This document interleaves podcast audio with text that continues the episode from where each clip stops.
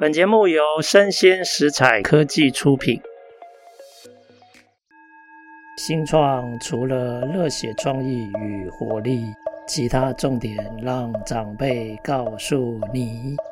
欢迎收听《杨家长辈经》，未来的新创拼图。各位听众，大家好，今天的杨家长辈经趋势讲讲啊，要跟大家讲一个，其实大家有可能可以观察到或感受到的周边的一个新的疫情之后的一个新状态。这一集的题目叫做“新冠疫情走了，但民众消费的行为回来了吗？”其实我想要用另外一个角度来说。未来我们会不会面临更窄的经济时代？那其实我们看这些相关的数据啊，我们会发现哈，其实疫情前啊，本来各类服务的消费支出都持续在增长，但是到了疫情爆发的时候啊，这些增长就被迫暂停。那反而较长的居家作息，会让这些在家。但是购买实体商品而不是服务这一类的消费支出会增长。本来我们可以看到，疫情前服务的消费支出是在增长，但是疫情之后啊，其实反而是实体货品的消费支出在增长。那现在我们看哈，其实从疫情爆发到解封，甚至现在已经算是后疫情了。其实有非常多的服务部门，它的服务的支出占比都还没有回到疫情前的水准。那如果用数据来看，二零一九年疫情前的趋势，我们用二零一九年疫情前平均趋势来做比较。如果我们看现在的年度服务支出，它就等同减少了六千亿美元。也就是说，跟过去的平均长期的趋势相比，它减少了六千亿美元。如果同样的比较，你会发现实体商品的消费它是广泛的增长。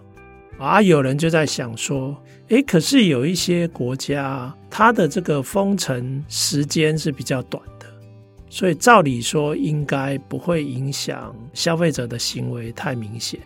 啊，的确，有些国家。也确实呈现说，诶，其实他的消费习惯改变比较不明显，啊，所以他的恢复状况也比较像过去的状态。但是也有一些国家不是哦，比如说欧洲的捷克，它视障的服务支出占比啊，它下降三个百分点。所以你可以想象哦，它目前服务部门应该都还没有回到过去的疫情前的水准。那日本的状况哦，也可以看到，像日本现在一般都反映哦，餐厅定位大概有五成的缩减，美国大概就没有差很多。那因为美国也是最快解封，所以感觉美国没有差很多，但是其他国家封城比较久的，它影响好像比较大。可是以刚刚日本的例子来讲，如果你说餐厅定位大减五成，它也有一个重要的原因，是因为供给端一位难求，不一定是需求减少啊。事实上，一位难求可能是来自于很多餐厅都关门了。像美国的餐饮服务还有旅宿服务部门，它的就业人数事实上还低于疫情前，因为有不少的业者已经退出市场。比如说英国，英国的旅宿业其实上万家。那其实二零一九年到现在，它呈现停滞的状态。像美国有一些高档的餐饮连锁，他就表示，其实目前他们所观察到的客人回来啊，大概是疫情前的八成，也就是说有两成不见。高档餐饮连锁这样反应，可是 Home Depot 不晓得大家知不知道，它就有一点类似像，就是你喜欢在家动手 DIY，然后他就卖你各式各样的商品。叫 Home Depot，Home Depot 它的营收啊，如果跟二零一九年相比啊，实质营收成长十五趴，所以有很多在居家的这一类的商品啊，它的营收老早已经超过疫情前。那投资银行一个著名的机构高盛，他说股价反应来看，服务居家消费需求的这一类的行业，比如说电商。它的股价恢复的状况比较好。其实服务民众外出的这些相关的产业，比如说航空公司，它的股价恢复的状况相对比较不如。很多人就很想讲说，哎，这到底是什么原因？哦，大家找各式各样的可能的理由。那其中有第一种解释，他说，其实我们人还是有点怕怕的，就是害怕传染病。诶，其实我们现在在台北市的街道上，你还是可以看到有不少人，其实他还是戴口罩。虽然有些人已经不戴，比如说像我，我已经受不了了哈，我已经不太戴了。但我只要出去，我还是看到有一些人他们是戴口罩，因为他们还是怕传染。我们也可以看到其他的证据，像英国，英国现在它的汽车使用已经回到疫情前了，但是公共运输是还没回到疫情前。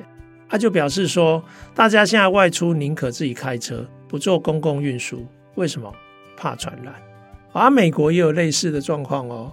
像现在美国，比如说化妆品啊、香水啊、美甲用品的这个消费支出，它已经比疫情前多了二十五趴，四分之一。哎，可是啊，美国理发店它比疫情前还衰退两成。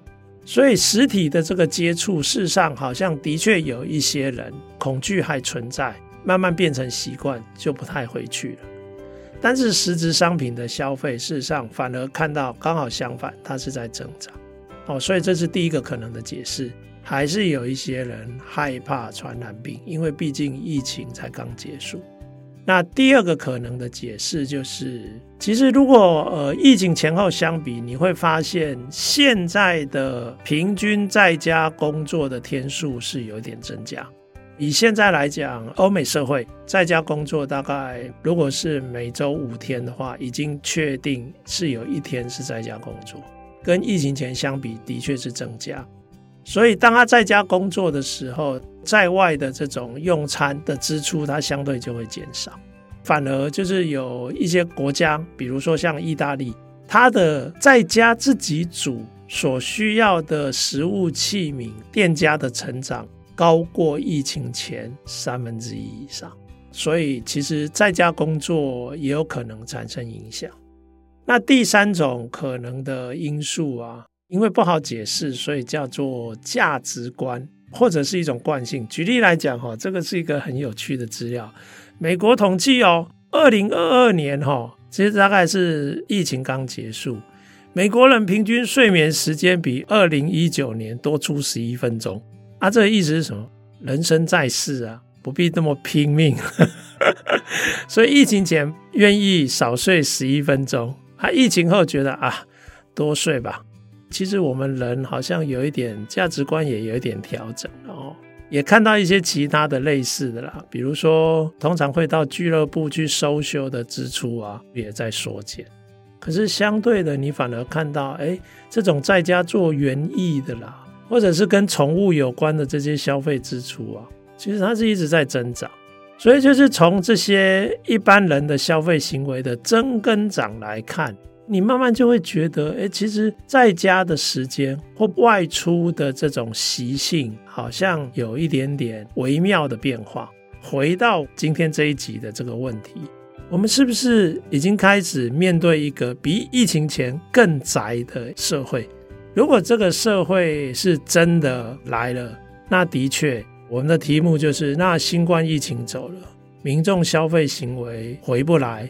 有些行业再也不会再像过去那样的龙井，好像就变成很合理的现象。以上的资讯提供各位听众参考，那希望对各位听众有所帮助。